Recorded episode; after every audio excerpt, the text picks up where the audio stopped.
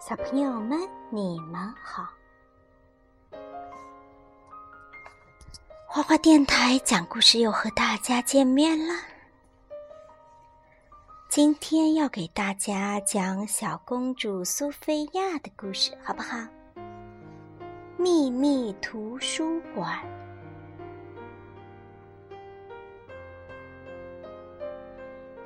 哦，秘密图书馆的上呢，果妈没有找着啊，所以说只能从它的下集开始讲了。上集的故事呢，是说蒂玛姑妈和我发现了木迷你木的哥哥魔力神驹，他被富雷亚王国的罗德克罗德里克王子给抓走了。于是呢，我想办法到了富雷亚王国。就在罗德里克王子邀请我一起来骑魔力神驹的时候呢，我趁他不注意放走了迷你木的哥哥。我们向着迷幻山谷逃去，那是一个可以任飞马自由翱翔的地方。不幸的是，我们在前往迷幻山谷的途中发生了意外。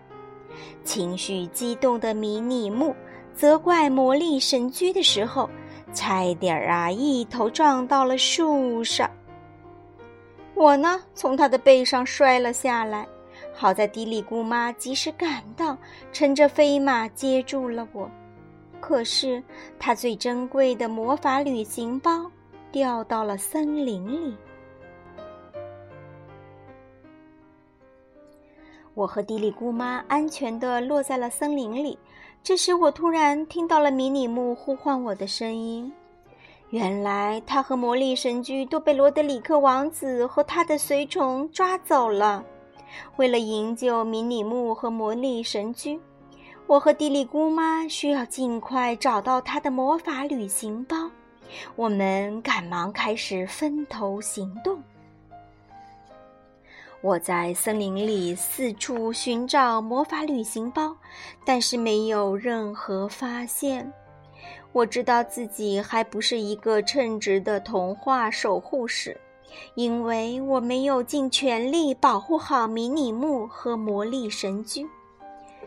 也许我真的不适合当童话守护士。我正这样想的时候。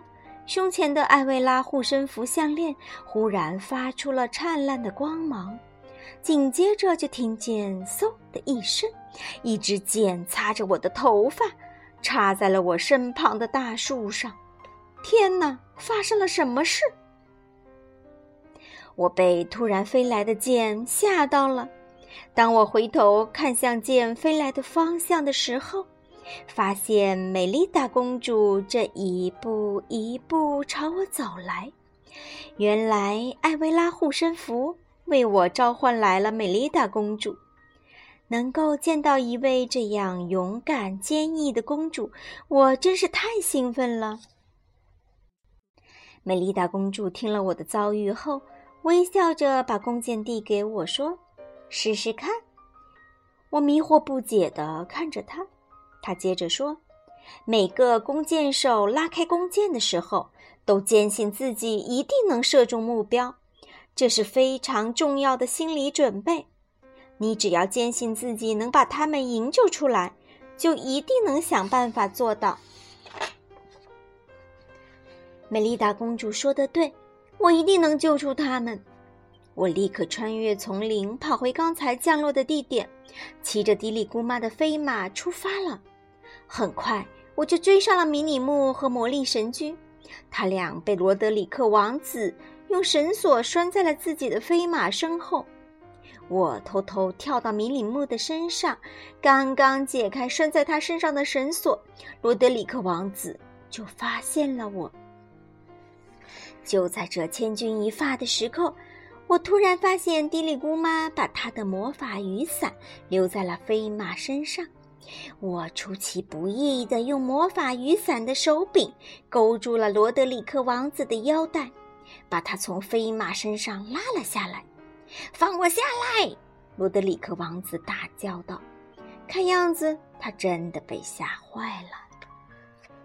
我松开了抓着魔法雨伞的手，命令魔法雨伞慢慢打开，带着罗德里克王子安全地飘落到地上。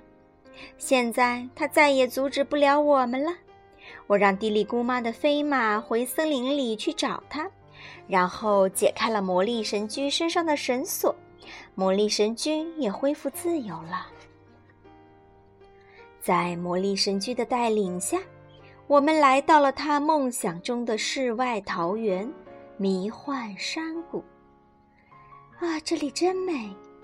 迷你木转过头对魔力神驹说：“在被罗德里克王子抓住之后，我终于理解了你被关在马厩里的感受。”哦，虽然我们身上有着很多不同的地方，魔力神驹说。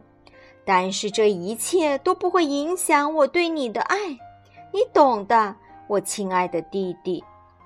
迷你木也笑着说：“是的，我也爱你。”在森林里，迪丽姑妈找到了她心爱的魔法旅行包。我作为童话守护使处理的第一个现实中的童话故事，终于画上了一个完美的句号。多亏美丽达公主的鼓励和建议，我才能成功的救出迷你木和魔力神驹。这真是一次非比寻常的宝贵经历，能够帮助迷你木和魔力神驹，我十分自豪。回到秘密图书馆以后，迪里姑妈对我表示祝贺：“苏菲亚，我真为你感到骄傲。”你一定会成为一位优秀的童话守护使。记住你今天的收获，准备进行下一场伟大的探险吧。迪丽姑妈的话让我兴奋不已，一边为童话故事寻找结局，一边学习完善自己的能力，这种感觉真是太奇妙了。好啦，小朋友们，今天这个故事就讲完了，大家晚安。